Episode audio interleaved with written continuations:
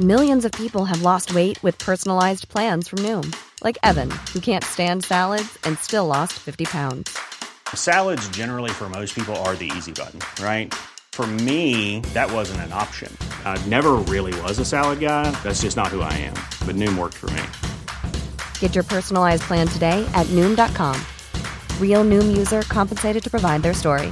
In four weeks, the typical Noom user can expect to lose one to two pounds per week. Individual results may vary.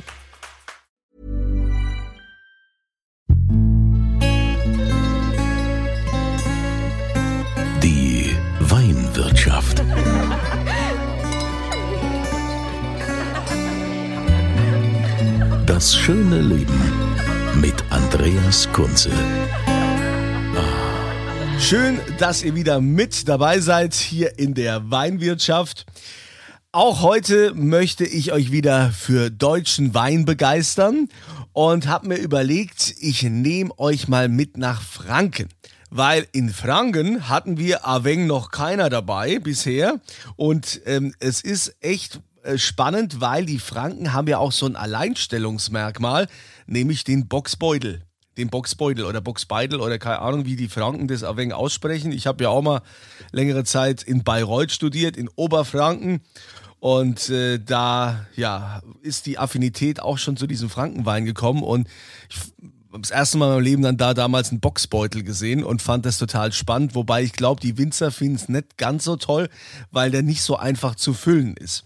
Aber das wird uns gleich jetzt der Robert, und das wird uns jetzt gleich der Rudolf May beantworten, denn der Rudolf May mit seinem Weingut in Rettstadt, der ist derjenige, der ganz viele Boxbeutel füllt. Schön, dass Sie mit dabei sind, Herr May. Ja, vielen Dank für die Einladung.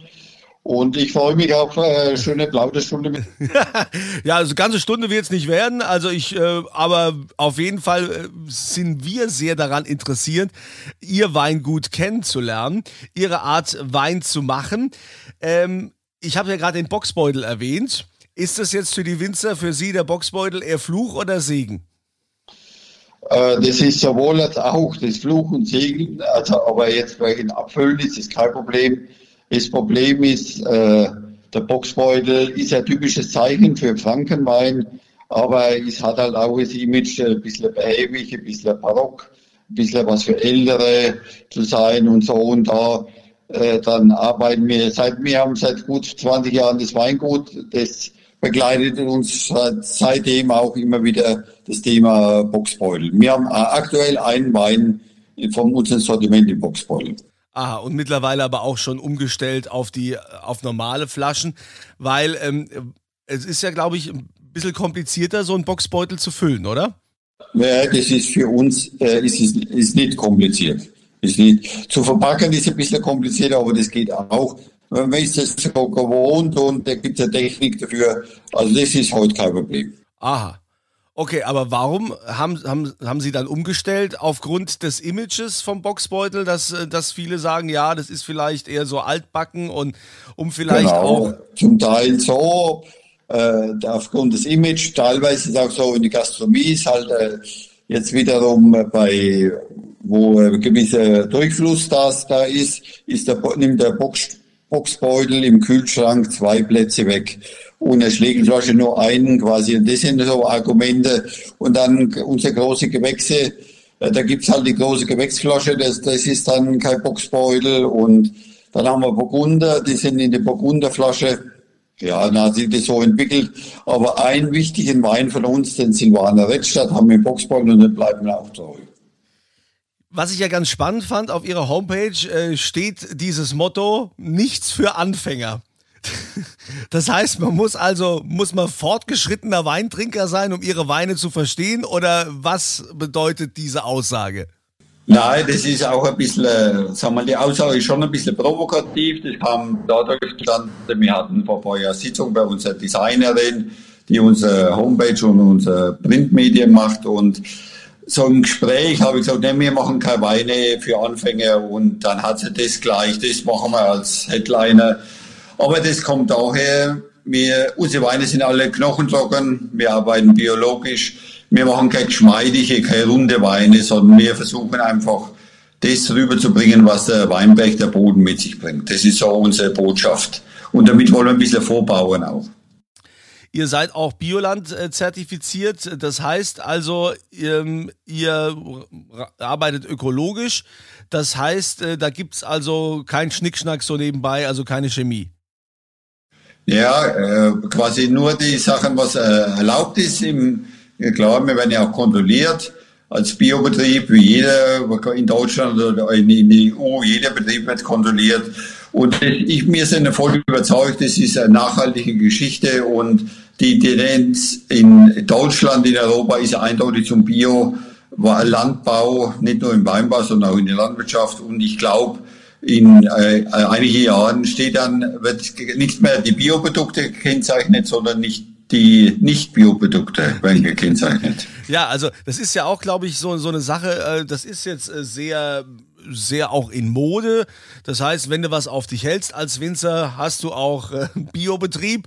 Ähm, das, das gehört jetzt irgendwie so dazu, wobei ich mich ja auch mit vielen Winzern schon unterhalten habe, die gesagt haben, naja, im Prinzip machen wir jetzt eigentlich nichts anderes, wie das unsere Vorfahren vor zig Jahren auch schon gemacht haben.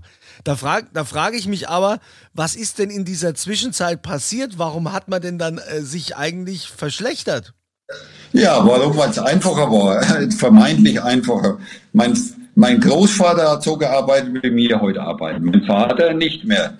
Weil nach dem Krieg quasi dann war so, da ist die Chemie aufgekommen und früher haben sie die Weinberg kackt mit den Händen, äh, mit dem Karst und dann kam Herbizide auf und es war einfacher. Und dann hat man, ja, warum muss ich mich da plagen? Und äh, dann setze ich die Chemie ein und wir heute, wir, wir hacken das, auch das Wenigste mit dem Karst, sondern wir haben Technik dafür und dann kommen wir aber mit der Technik sehr gut zurecht. Genau. Das war so ein Beispiel, wo man das leicht erklärt. Das ist einfach, weil es vermeintlich einfacher war mit der Chemie. Jetzt, wo Sie also quasi wieder so arbeiten wie Ihr Urgroßvater, haben Sie denn da eigentlich auch jetzt qualitativ einen Unterschied gemerkt? Ist, wenn man ökologisch arbeitet, äh, schmeckt der Wein anders dadurch? Ja, also mir, es schmeckt, ich würde sagen, sag mal, das ist immer so schwierig. Ich finde, da wird noch ein bisschen mehr Spannung kommt rein. Jetzt, wenn ich, aktuell ist gerade die Weinlese 2021 hinter uns. Vorgestern haben wir abgeschlossen und die Beeren sind so unterschiedlich reif ist nicht alles einheitlich goldgelb, sondern es sind grünere, gelbere und äh, mehr Reife und weniger Reife dabei. Und das finde ich, die Unterschiede macht, bringt so Spannung rein und ist gerade im Biobereich äh, sehr, äh, ist es typisch, würde ich sagen, für den Biobereich. Ja. Aber es ist nicht automatisch so, dass ein Bio-Wein besser ist wie ein konventioneller. Es gibt auch sehr viele gute konventionelle äh, Betriebe, aber es wird halt nachhaltiger gearbeitet. Also in Franken kennt man ja typisch, äh, typisch äh, Frankenwein ist ein Silvaner, ist klar. Habt ihr mit Sicherheit auch im Repertoire, was sind noch so die Weine, die ihr auf der, auf der Karte habt? Bei uns Silvaner, Silvaner und Silvaner. naja, weil es bei uns schon unser Hauptprodukt ist Silvaner. Wir haben 70% Silvaner, aber dann nebendran haben wir zweitwichtigste Rebsorte, das ist der Pinot Spätburgunder und dann noch etwas Grauburgunder, Weißburgunder, Riesling, Rieslaner. Ja. Was zeichnet denn jetzt den Frankenwein im, äh, im Vergleich jetzt mal zu Rheinhessen oder der Pfalz, äh, Mosel will ich jetzt gar nicht nehmen, aber was zeichnet denn den Frankenwein so besonders aus? Was macht den aus? Naja, wir haben erstens mal ist der Boden jetzt, äh, es gibt bei uns im mittleren Bereich um Würzburg, wir liegen in, unser Weingut ist in der Nähe von Würzburg, im Main-Dreieck, ist der Muschelkalk. Muschelkalk bringt sehr feine, elegante Weine, gerade in Verbindung mit Silvaner. Silvaner ist ja heute, war früher die wichtigste Rebsorte in Deutschland, heute ist sie nur noch Nummer 5 oder 6. Aber bei uns in Franken ist er nach wie vor die wichtigste Rebsorte und wird äh, zurzeit sehr gepusht. Also, und äh, zockerne Silvaner vom Muschelkalk zum Beispiel, das ist unverwechselbar. Das kann nur Franken. Das kann nur Franken, genau. Ja, wenn Sie jetzt äh, gerade jetzt die, die Weinlese, die Wein wenn Sie jetzt gerade die Weinlese abgeschlossen haben, wenn Sie also die, die Trauben geerntet haben, äh, was passiert dann mit denen? Naja, die werden alles mit der Hand. Die Trauben, dann wird sortiert. Wenn im Weinberg ist, ist ja nicht immer alles perfekt. Es sind ja manchmal auch Beeren dabei, die äh, fäulnis oder grün sind und so. Und äh, dann wird, werden die im Weinberg schon mal sortiert und zu Hause dann wird im Betrieb wird doch mal sortiert. Am Sortiertisch sind sechs Mann dort und dann haben wir die Beeren, die werden gequetscht, also mit der Presse gekeltert sozusagen, dann kommt der Saft in ein Fass oder ein Tank. Und da sind sie jetzt alle drin in den Fässer und in den Tanks. Und jetzt fängt an quasi der Zucker wird durch Hefen umgewandelt zu Alkohol. Ja, und der Prozess müssen wir begleiten. Das heißt also, Sie schauen quasi nur zu. Genau. Und Im, im Keller ist so, ist mal über mir das kontrollierte Nichtstun. Genau. das kontrollierte nicht so. Das habe ich auch schon öfter gehört. Ja. Ähm, wie, wie werden die Weine denn jetzt ausgebaut? Also hauptsächlich Edelstahl oder so alles? Naja, wir, also sagen wir mal, ab, äh, wir haben jetzt VDP-Klassifikationssystem. Äh, Gutswein, Ortsweine werden überwiegend im Stahltank ausgebaut und ab erste Lage wird alles im Holzfass ausgebaut. Bei uns. Und die bleiben alle neun Monate drin, spontan vergoren, also es kommt keine Reinzuchthefe dazu, keine Enzyme, kein Klärmittel oder sonst irgendwas. Wir arbeiten, versuchen hier wirklich Natur, also den Boden spürbar zu machen. Das ist so unsere Philosophie. Fühlen Sie sich eigentlich mit Ihrem Frankenwein in Deutschland auch genügend wertgeschätzt? Oder ist es, oder ist es äh, schon so, dass man hin und wieder auch mal so ein bisschen neidisch auf die Pfalz oder die Mosel blickt und sagt, ah ja, die sind immer mehr im Gespräch als unsere Frankenweine? Ja, gut. Das denken die vielleicht über uns. Also, es ist so, manchmal ist es so, aber wir haben vor 20 Jahren haben wir unser Weingut angefangen, gut 20 Jahre. Da haben wir schwierige Zeiten mitgemacht, aber heute ist so, wir haben kein Problem mehr. Unser Silvaner ist wirklich ist begehrter Artikel und wir wir freuen uns, wenn die Pfälzer und die Mosellaner Kollegen gute Weine machen und darüber berichtet wird. Natürlich freuen wir uns auch, wenn wie über uns berichtet wird. Also wir kommen da gut zurecht. Also Sie haben ja gesagt, äh, im Weinberg alles Handlese, gar kein maschineller Einsatz? Kein, genau, keine äh, Vollernte, wird bei uns alles mit der Hand gelesen. Wir haben 17 Hektar das sind äh, jetzt, äh, wir haben jetzt so, äh, was haben wir jetzt, 60.000 Liter, also das gibt 80, 90.000 Flaschen, wird es geben, ungefähr mehr, wenig. Und, aber wir versuchen halt hochwertige Produkte zu machen. Ja. Und die Weine, die ähm, werden hauptsächlich jetzt ähm, in, in Franken getrunken oder ist es auch so, dass, äh, dass sie auch viel exportieren? Also erstmal in ganz Deutschland äh, klar und viel wird von uns in die gehobene Gastronomie, in die Sternegastronomie. Wir haben bestimmt 100 Sternehäuser in Deutschland, wo unsere Weine auf die Karte haben. Aber und im Ausland so 15 Prozent Export. Also jetzt nicht so vergleichbar mit dem Mosel. Wir sind, Franken ist kein Exportnation, also, aber es läuft ganz gut mit den Nordländern, Norwegen, äh, Dänemark oder England, Niederlande, Schweiz, einige Länder mehr, Polen, USA ist momentan ein bisschen schwächelnd, aber insgesamt sind wir da, glaube ich, gut mit Export. Ja, so, so einen typischen Franken-Silvaner jetzt äh, von Ihnen. Äh, ja. was, was ist das für ein, für ein Essensbegleiter? Zu was äh, würden, gut, wahrscheinlich Sie als Winzer werden jetzt sagen, naja, trinke ich zu allem, der passt, der passt immer. Aber was ist, äh, was ist Ihnen so bekannt, wo Sie sagen, also dazu, zu diesem Gericht oder so, passt der besonders gut? Silvaner, genauso wie es nicht den Riesling gibt, äh, sondern es gibt leichtere Silvaner mittelschwere, kräftige, im Holzhaus gebaute Silvaner.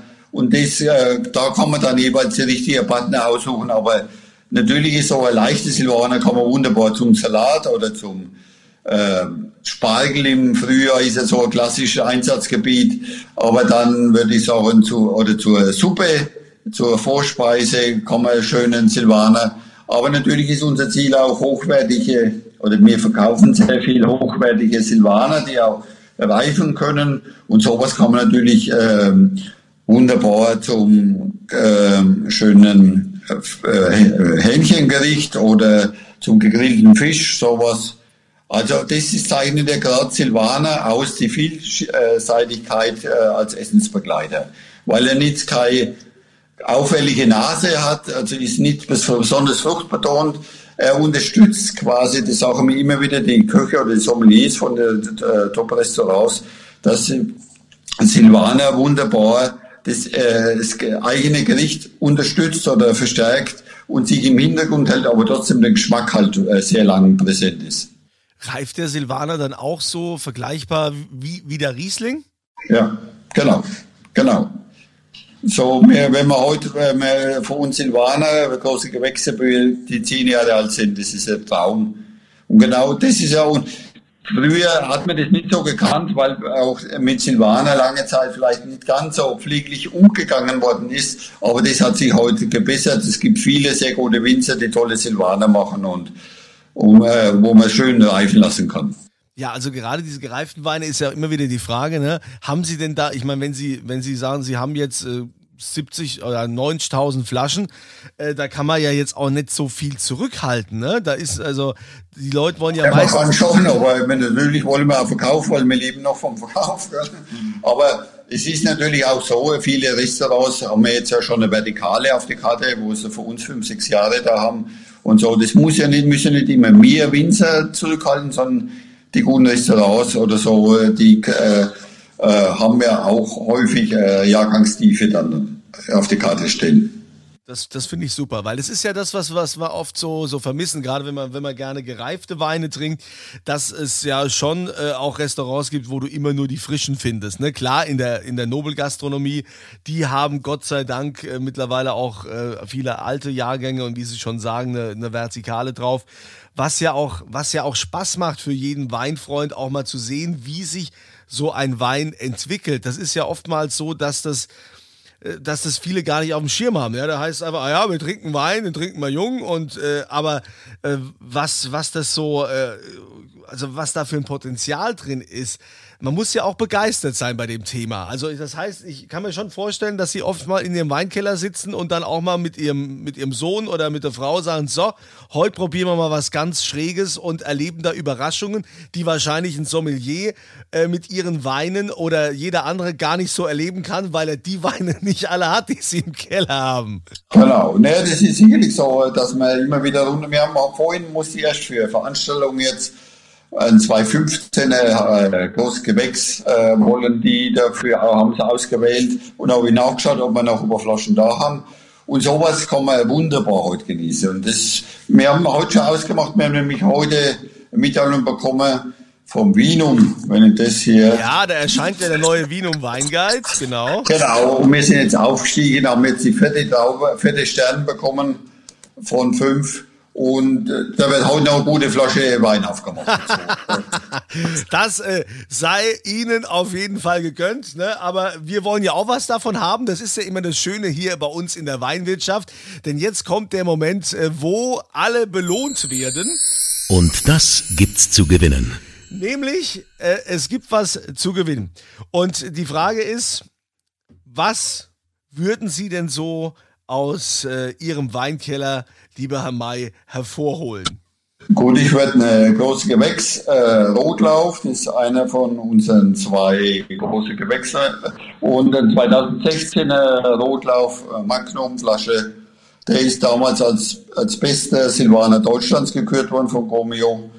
Und die würde ich zur Verfügung stellen. Das ist ja ein Traum. Also das ist äh, sehr großzügig, Herr May. Also so eine tolle Magnum, die bekommt ihr, wenn ihr mitmacht bei unserem Gewinnspiel. Ihr geht auf podcast.kunze.tv, dann gibt es dieses Formular, wo ihr eure Adresse eintragt und so weiter und die Gewinnspielfrage bitte beantworten. Nämlich, in welcher Stadt der Nähe von Würzburg befindet sich denn das Weingut Rudolf May. Wie heißt die Stadt? Wir haben es hier am Anfang erwähnt und haben darüber gesprochen. Das da bitte eintragen und dann nehmt ihr teil an der Verlosung.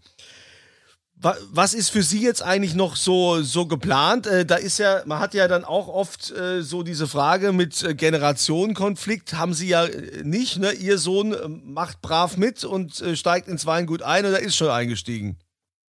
Na, der ist mit dabei als äh, Arbeitnehmer, aber brav ist er immer und wir haben schon ab und zu Konflikte, aber von der Grundidee sind wir ähnlich gestrickt, würde ich sagen. Er will geile Weine machen, sagt er gerne. Und das ist genau unser. Wir haben gerade wieder einen neuen Weinberg angeschaut, ein 50 Jahre alter, wo auch steil ist, kompliziert, aber da kann man tolle Wein wieder machen. So, das ist, da sind wir vollkommen einer Meinung.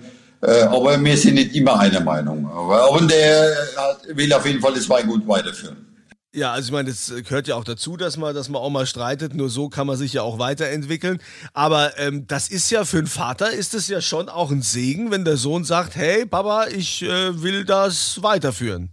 Ja, das auf jeden Fall. Wir haben drei Kinder und es wäre schon, wenn mir jetzt keinen von den drei das gewollt hätte, wäre schon, äh, wäre schon ein Stück würde verloren gehen.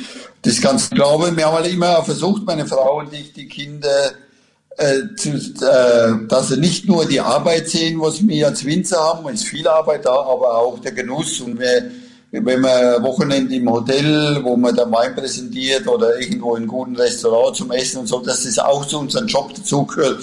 Und ich glaube da, das ist schon wichtig auch, die, die, die bei vielen Winzer so, die Balance quasi im Weinberg zu stehen, mit beiden Füßen auf dem Boden, aber auch vor gehobenem Publikum zu stehen und äh, ein bisschen so als Entertainer zu spielen. Ja. ja. das ist ja auf jeden Fall äh, mittlerweile äh, ganz anders geworden als früher noch. Mittlerweile ist man als Winzer ja auch so ein bisschen im Showbusiness. Man ist ja mittlerweile auch so ein bisschen Star, die äh, gefeiert werden und äh, da, da ist nichts mehr hier, ah, du bist, wie, du bist, bist Landwirt, also Winzer oder Bauer, wie man manchmal noch schlimmer, äh, wo es so hieß. Ne? Das, das hat sich ja Gott sei Dank verändert. Da ist ja mittlerweile eine ganz andere Wertschätzung Wertschätzung da.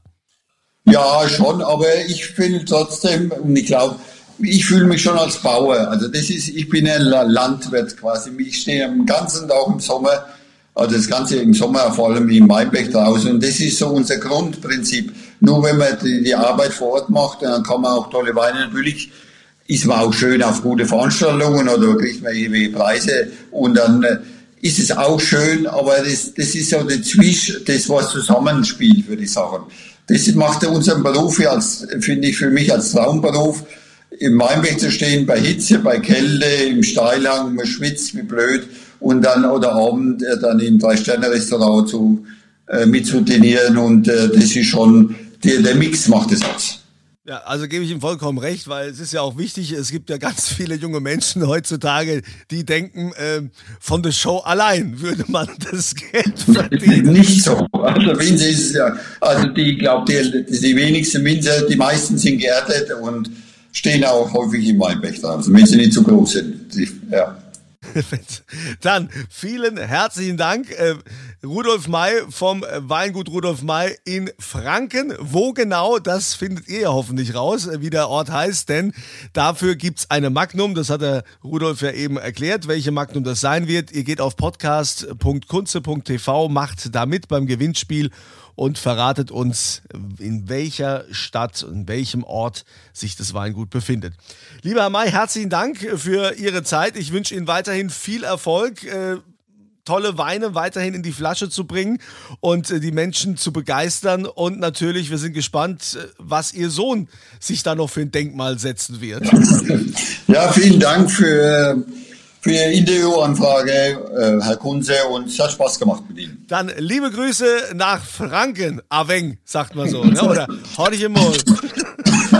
Eng ist mittelfränkisch, mittelfränkisch, nürnbergerisch. Na ja, gut. Ich, hab, äh, ich, war, ich war in Oberfranken, da hieß es immer, da war, stand ich einmal an einem, äh, in so einem Supermarkt und da hat dann die Verkäuferin zu mir gesagt, magst du Düden? Und da habe ich überhaupt nicht verstanden, was sie von mir will. Was? Düden, Düden, als wieder. Da bist du mal ja, eine Tüte. Das ist, das ist fränkisch. Bei uns gibt es ein weiches D und ein hartes D. Gell? Herr May, herzlichen Dank. Und äh, Ihnen wünsche ich auch, oder euch, äh, die ja alle wieder zugehört haben, eine schöne Zeit. Bleibt mir treu und seid das nächste Mal auch wieder mit dabei hier in der Weinwirtschaft. Eine schöne Zeit und immer volle Gläser.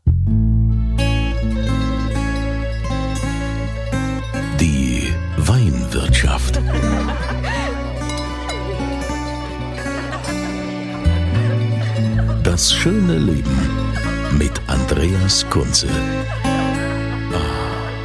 Die Weinwirtschaft wird produziert von Podcast Monkey podcast-monkey.com.